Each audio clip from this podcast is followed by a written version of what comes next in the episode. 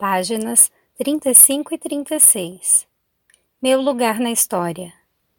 Em primeiro lugar, devo assinalar que minha vida e pessoa foram brevemente referenciadas por Joséfo na história dos judeus, escrita para o governador e apresentada ao imperador romano.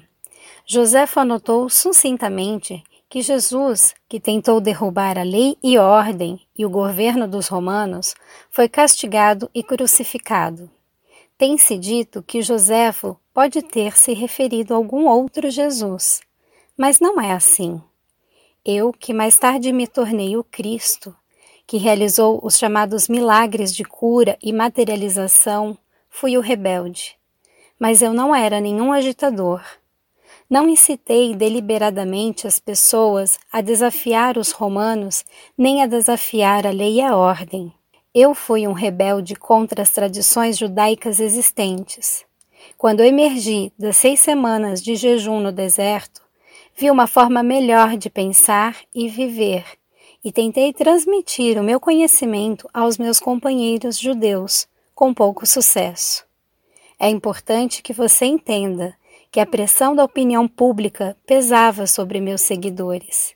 Enquanto eles realmente acreditavam que eu trazia uma mensagem aos judeus para salvar a alma e que eu era o Messias, o Filho de Deus, eles também eram do mundo, tentando relacionar-se com o mundo da melhor forma possível. Portanto, ainda que conhecessem meus sentimentos contrários às crenças dos judeus, eles não estavam felizes em dispensar o Velho Testamento por completo, uma vez que este tinha apoiado e unido os judeus durante toda a sua história. No interesse de preservar o que eles consideravam valioso nos velhos decretos, suprimiram qualquer descrição a respeito da pessoa que eu era. Meus discípulos e Paulo construíram seu próprio edifício de crenças sagradas, com aquilo que queriam preservar de minha vida e ensinamentos. Eles ensinaram e consolidaram somente o que consideravam valioso para as pessoas. Judeus e gentios, do mesmo modo, os daquele tempo e do futuro. Consequentemente, filtraram o que podiam usar e deixaram de fora a maior parte do que eu chamava os segredos do reino de Deus, pois eles nunca os compreenderam. Tampouco os acharam desejáveis na criação de uma nova percepção do divino, o Pai.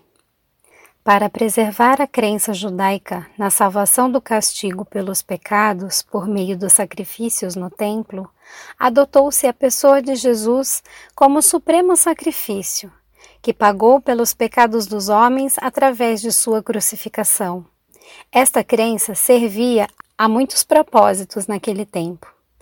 Isso deu à minha morte na cruz uma razão válida e heróica. Ela provava às pessoas que eu era o Filho de Deus e que havia realizado uma missão específica até o fim da minha vida.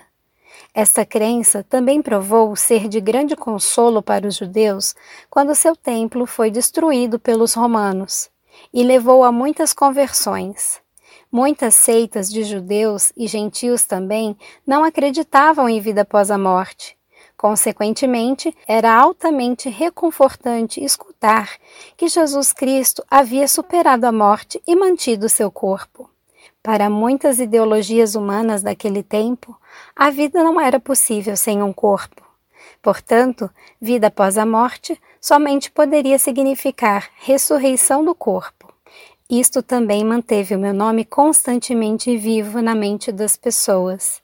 Eu era a valente figura histórica que havia morrido para assegurar que os homens fossem libertados de todo o medo do inferno e da condenação desde que eles acreditassem em mim, poderiam caminhar como homens libertos.